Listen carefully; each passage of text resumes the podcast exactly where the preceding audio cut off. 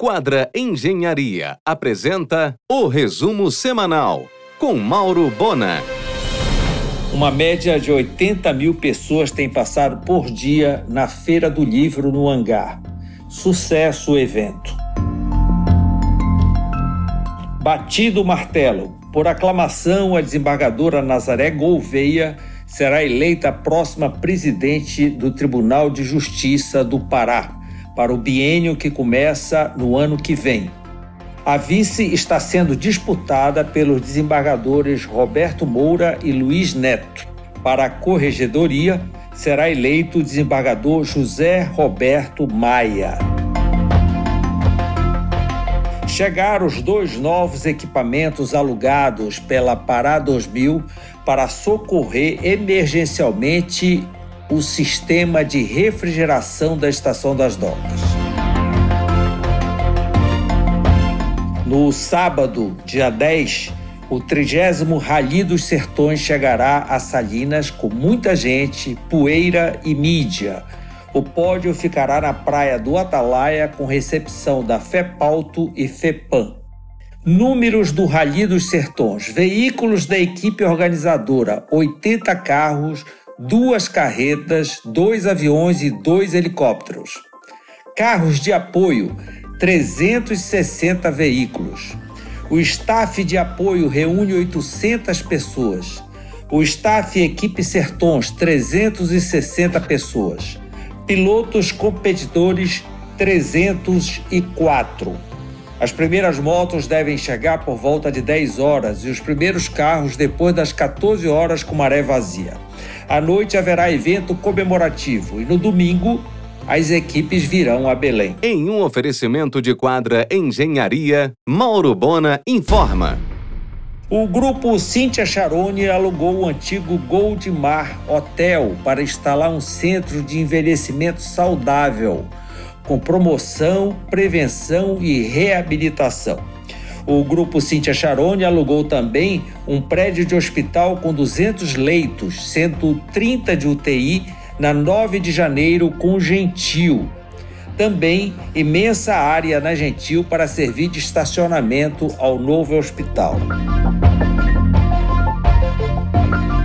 A Revermar Fiat trocará a Almirante Barroso, no antigo ponto da Invencível, pela Duque com Lomas, onde o empresário Winston Diamantino acaba de adquirir estratégica área, coisa ainda para este ano.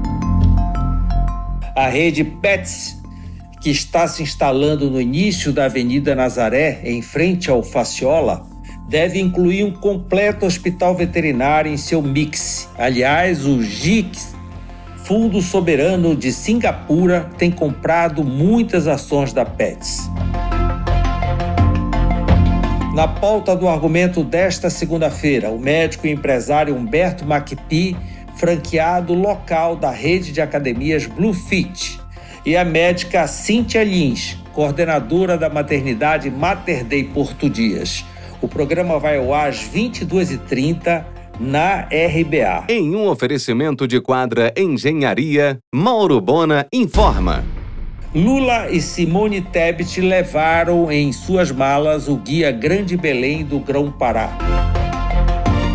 A aguardada Assembleia Geral da Unimed Belém será no próximo dia 16. Barulho à vista. Pelo menos três grandes grupos nacionais disputam a concessão da sueca Volvo em Belém. A dificuldade tem sido encontrar endereço. A BM Belém, que comprou as bandeiras e instalações da Raviera na Pedro Álvares Cabral, abrirá no dia 1 de outubro com BMW e Land Rover.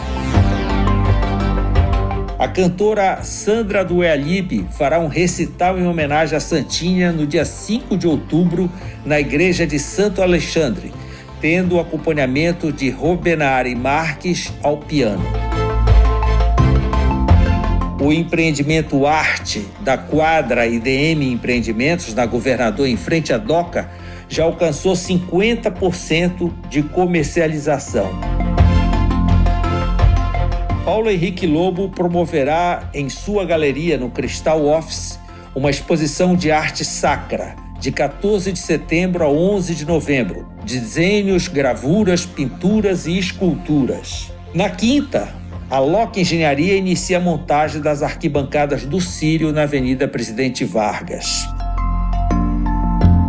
A festa de San Genaro, uma das mais aguardadas pelos sócios da Assembleia Paraense, será no próximo dia 16, com uma programação imperdível, cheia de comidas típicas e muita música.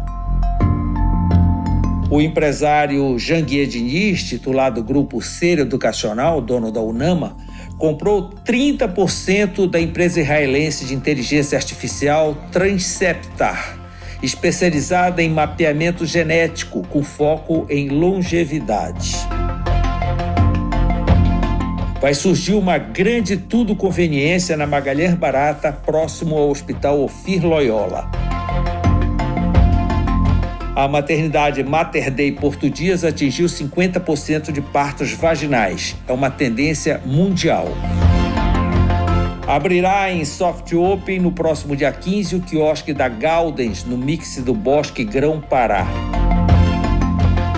A Amazônia tem o mês de agosto com mais queimadas desde 2010.